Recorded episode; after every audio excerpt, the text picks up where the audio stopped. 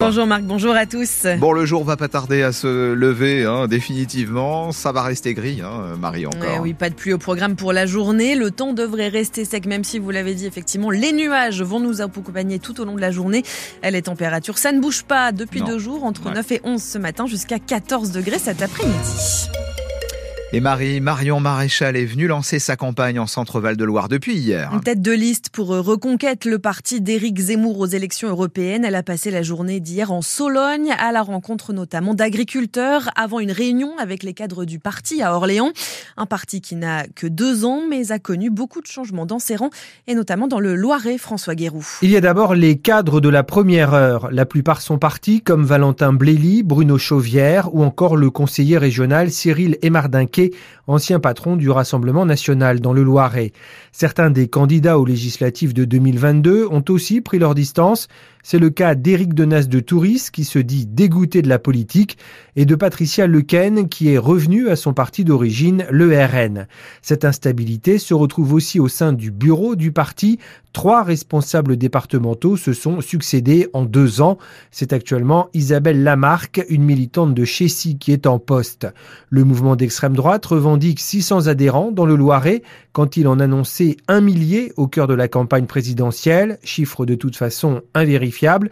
Ce qui est sûr en revanche, c'est que dans le Loiret, Éric Zemmour avait obtenu 6,8% des voix à la dernière présidentielle et son parti Reconquête 4% aux législatives qui ont suivi. Reconquête, son implantation dans le Loiret, les élections européennes, on en reparle dans une dizaine de minutes avec la tête de liste du parti aux élections. Donc Marion Maréchal sera notre invité à 8h20. Le gouvernement est désormais au complet. Après un mois d'attente, Gabriel Attal et Emmanuel Macron ont fini par nommer hier soir ministre délégué et secrétaire d'État.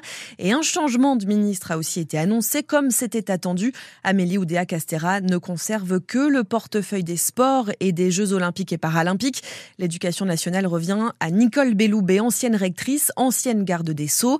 Pour Sophie Vénétité, secrétaire générale du SNES-FSU, le syndicat majoritaire dans le second degré, le départ d'Amélie Oudéa-Castera est un soulagement, mais la nouvelle ministre est attendue de pied ferme. C'est vrai que la, première nouvelle, c'est quand même le départ d'Amélie Oudéa-Castera, qui est donc mise hors jeu de, l'éducation nationale. C'est une bonne chose, c'est quelque chose qui était nécessaire pour, pour l'éducation nationale.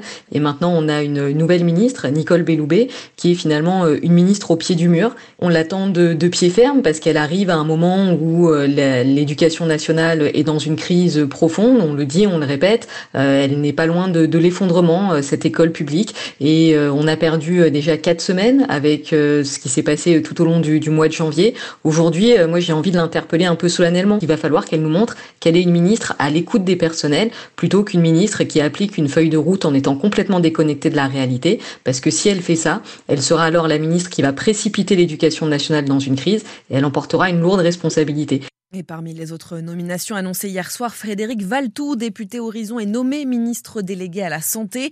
Et un élu de Centre-Val de Loire est en charge du logement. Guillaume Casbarian, député Renaissance d'Eure-et-Loire depuis 2017 dans la circonscription de Chartres.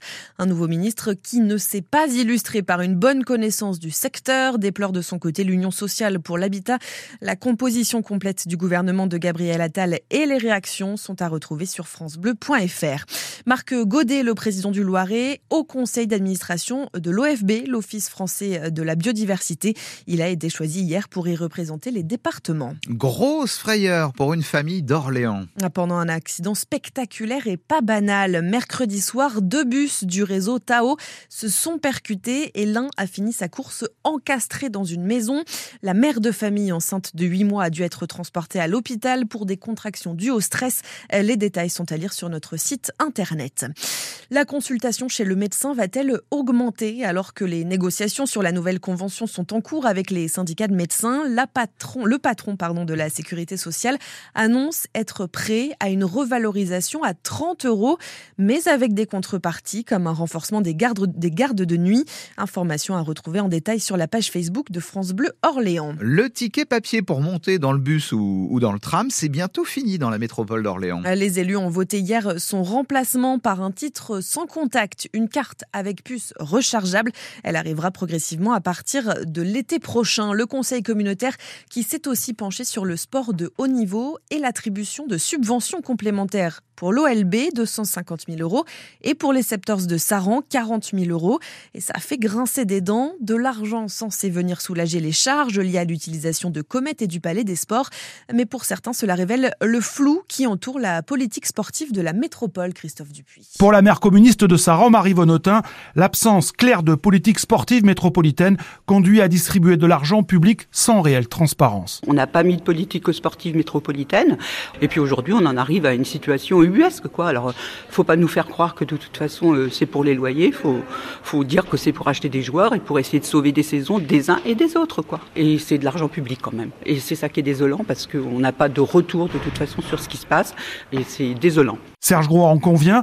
Pour le maire d'Orléans, le maintien depuis 2018 de quelques clubs de haut niveau dans le giron de la métropole n'est pas satisfaisant. On voit bien que sur les clubs, les quelques rares clubs qui ont été transférés en 2018, personne n'est vraiment d'accord à la métropole.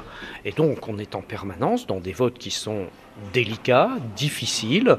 C'était plus simple quand c'était directement Ville d'Orléans. Signe des crispations et du flou qui entoure la politique sportive de la métropole, la délibération a certes été adoptée hier soir avec 34 pour, 15 contre, mais aussi pas moins de 37 abstentions. Le reportage de Christophe Dupuis pour France Bleu Orléans. Les deux équipes de haut niveau de la métropole qui, hasard du calendrier, jouent toutes les deux ce soir.